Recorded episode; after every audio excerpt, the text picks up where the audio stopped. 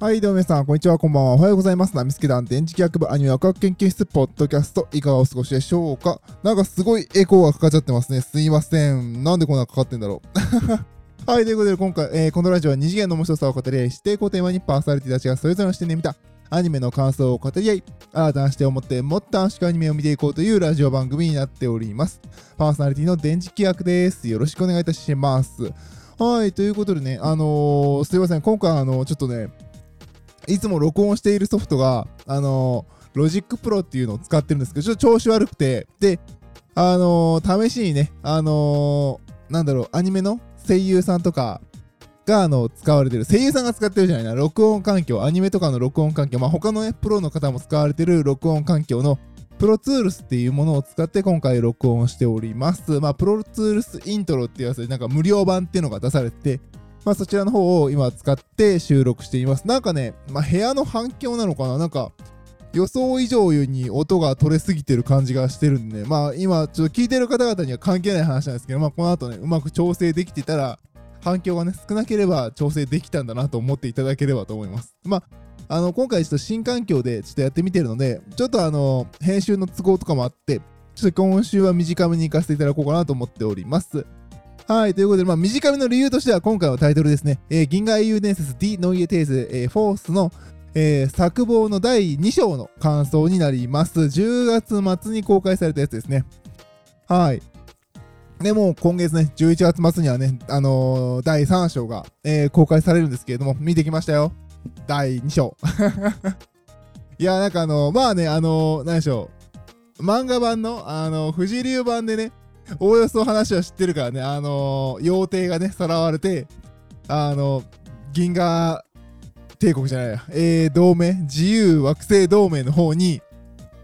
行っちゃうっていう、でそれをこう、同盟が受け入れちゃって、なんじゃこりゃみたいになって、あの世間がざわつくっていうところとかね、両者も面白かったですよね、いろんな、あの、男の子は助けるべきだーって言うと、いや、そんなやつは追い出しちまえーっていうのがね、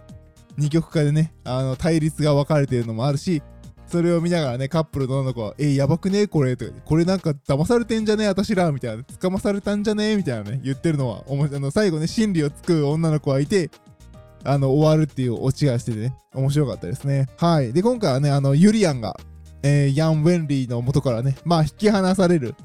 まあ、ヤンとしては、まあ、軍属になったんだから従えよっていう、その、一つの成長の話になってくるんですけれども、何よりも、何よりも、もう私はこの第2章で一番面白かったのは、あの、会議のシーン。みんながあの、さあ、あの、要帝を受け入れた同盟はこれからどうなっていくんだろうっていう会話を、えー、するところが個人的には一番面白かったですね。何よりも、あの会議いいですね。あの、まあ、あの、各ね、トップクラスの人たちが集まってる、まあ、あの、ヤン・ウェンリー団のトップ首脳会談みたいなとこですけれど、あそこでね、こう、紅茶がね、飲み物として出されてるけど、ドンってヤンウェリーでこう2本ね、あの、ブランデー？ヤンってブランデーでしたっけ入れてるのがあってね、それをタパタパタパって入れて、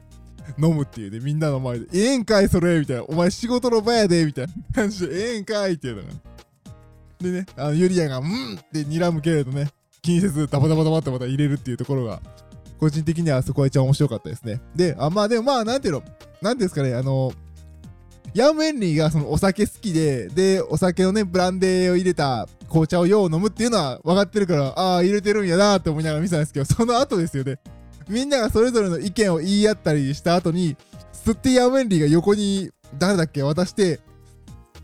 シェーンコップだったっけ？で、あのー、渡してね、みんながそれを、お酒を回していってね、2本あったからなんで2本あるんやろうと思ったら、反対側にもね、長いこう、あの会議をね、机ね、両端にいるか、両両側、両サイドにいるから、両サイド、各サイドにこうお酒を入れて、みんながダバダバダバ、ダバダバダバって入れて飲んでいくっていうね。あれは何なんですかね？あれはやっぱりこの、要帝を受け入れてしまった同盟のこの現状にやってらんねえ予感であれは飲んでるっていうシーンなんですかね？ちょっとこの辺の細かい描写のところはやはりこの我々のね、天台さんに来ていただいて、話していただかないと、あそこの細かい機微はですね、難しいなっていう感じでしたね。うん、なんかね、お前らみんな入れるんかーいみたいな感じでね、見てましたよ。いや、あれはね、ちょっとびっくりしましたね、映画見ながら、えっ？って言って。ダバダバダバ、ダバダバダバってみんな結構遠慮なしに入れてましたよね。ダバダバダバダバダバって感じで。そんな感じで入れて飲んでるのが、あの、面白かったですね。もちろんね、その時のあの、会話の内容もね、シェーンコップとかね、あの、こんなことなら、ね、ついてくのは別に同盟じゃなくていいんですよ、まで言ったし、あとはあの、えー、っと、誰だっけ？えー、名前がすぐ出てこないや。あの、キャゼルヌ、キャゼルヌさん。キャゼルヌさんとかもね、あのー、なんでしょう、完全懲悪みたいなおとぎ話の話があるのは、おとぎ話のだけで、政治の話をおとぎ話レベルで語ってもらっては困るみたいなこと言ってるのはね、なかなか、うん、いい皮肉って思いながら このセリフをテレビで週1ぐらい流した方がいいんじゃないかぐらいの感じで、あの、思って見てましたね。あとは、そうですね。あとはやっぱり、その、あのシーンだと、ねえ、メルカッツさん、かわいそうですよね、メルカッツさん。いやー、あれはかわいそう。あんな外れくじあるぐらいの外れくじを引いてましたね、メルカッツさんは。いやー、アドミラル、ゲストアドミラルはひどいな、扱い、みたいな。ねえ、あのー、貴族連合？貴族連合みたいなの作るんでしたっけ？なんとか貴族なんちゃらみたいなの作って。で、貴族はね、自治、え、なんだっけ？なんだっけ自治領的ななんか、寄り合いでで自分たちでちゃんと政治をするんだみたいなって、その、貴族軍で固めて、で、軍はどうするんですか？って言ったらメルカッツがいるだろうみたいな感じで、で断られたらどうしますか？とか言って、断るわけがなかろうみたいな。なんかね、もうあの、いや、貴族ダメだなみたいな。いやーね、メルカッツさんも、いやー、個人としてはもう、ね、あの、要帝は、ね、一般市民として、無事平穏を過ごしていただきたく私は思いますとかね。そうやんな、それしか言えへんわなと思いながらね。でもどう考えてもそっち側につくのってもう握手ですよねっていう感じが、みんなわかってるけれど、ね、メルカッツさん行くんですかとか言ってね。で、ヤン・ウェンリーがね、あのー、なんでしょう、助け舟を出すというか、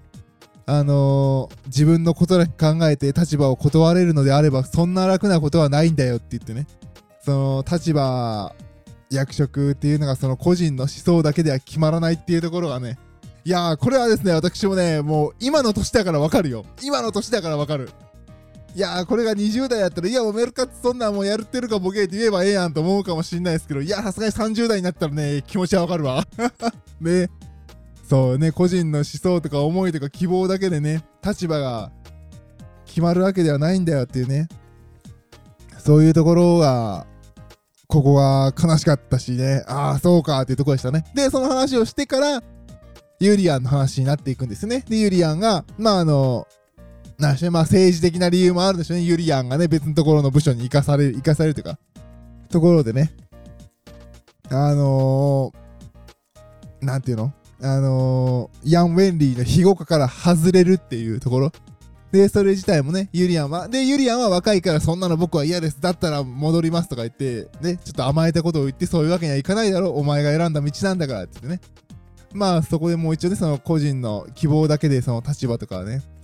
そういうのは決まらないんだっていうところをね、示しているところも良かったですね。いやー。でも、どう考えてもメルカッツさんはピンボーくじ。あと、あの、その、前回の感想でも言いそびれましたけど、あの、その、妖帝、よあの、銀河帝国の方で妖帝の警護を任されている人の、責任者の人はあれはかわいそうでしたね。あれほどの貧乏くじもねえなっていう感じで。いやいやいやいやいや、このおっちゃん悪くないやんみたいな。どうね、でも責任の立場だから、あの、は、もう上の人が測って誘拐させた時であっても、こう、責任者として取らなきゃいけないし、その本人自体もそういう絡め手が得意としてる人ではなくて、自分の責任を重く受け止めるタイプの人ですよって最初に言ってやってて、ね、自殺しちゃうっていうのもね。いやー、ままならん。政治はままならん。そんな感じの。結構、なんでしょうね、ドンパチじゃないけれど、ままならなさがよく出てる。面白い回だったんじゃないかなと思っております。うん。なんかね、良かったですよ。好きでした。面白かった。あとは、あの、同盟のなんだっけ？あのー、あ、この人か。多分この人。ホアン・ルイさんと、ジョアン・レベロさんでしたっけ？あの政治家の人がね、あのー飯食いながら話しててね、あの、今後政治的にどうなっていくかっていうところでね、ヤン・ウェンリーが、あの、ルドフ・ターヒテみたいになるんじゃないかって言ってるけど、ヤンはそういう人間ではないと。そういうのになれる人間性ではない。まあ、人の向き不向きの話とかね、あったりとかして、うん。なかなか、なんかね、うん、2章は面白かったですね。いや、全体的に面白いですけど、なんか2章はね、なんか感慨深い感じがしましたね。うん。俺も年取ったなーっていう感じですよ。見ながら。うん、20代、10代なら、んって感じだったかもしれない。けど、あまあ、さすがに30代にもなれば、さすがに、さすがにね、わがままは通らんわなっていう気はしてる、えー、回でしたね。はい。ということでね、えー、今回はちょっと短いですけどもね、すいません。えーと、第326回かな？銀河英雄伝説 D の家テーゼフォース作望第2章の感想でした。いや、もう絶対ね、この D の家テーゼは天台さん交えて話したい。でないとね、ちょっとね、あまりにもね、自分で喋っててね、薄いと思う。内容がね。うーん、ぜひね、あのーその時はね、銀河帝、銀英伝スペシャルをやりたいですね。そう思いながら、多分また、なかなかね、集まる機会はないんですけれども、えー、皆さんまたまたね、聞いていただければと思います。はい、ということで今回は第第326回銀河英雄伝説 D の家テーゼフォース、えー、作望第2章の感想でした。パーソナリティ私、電磁気役でした。それでは、バイバイ。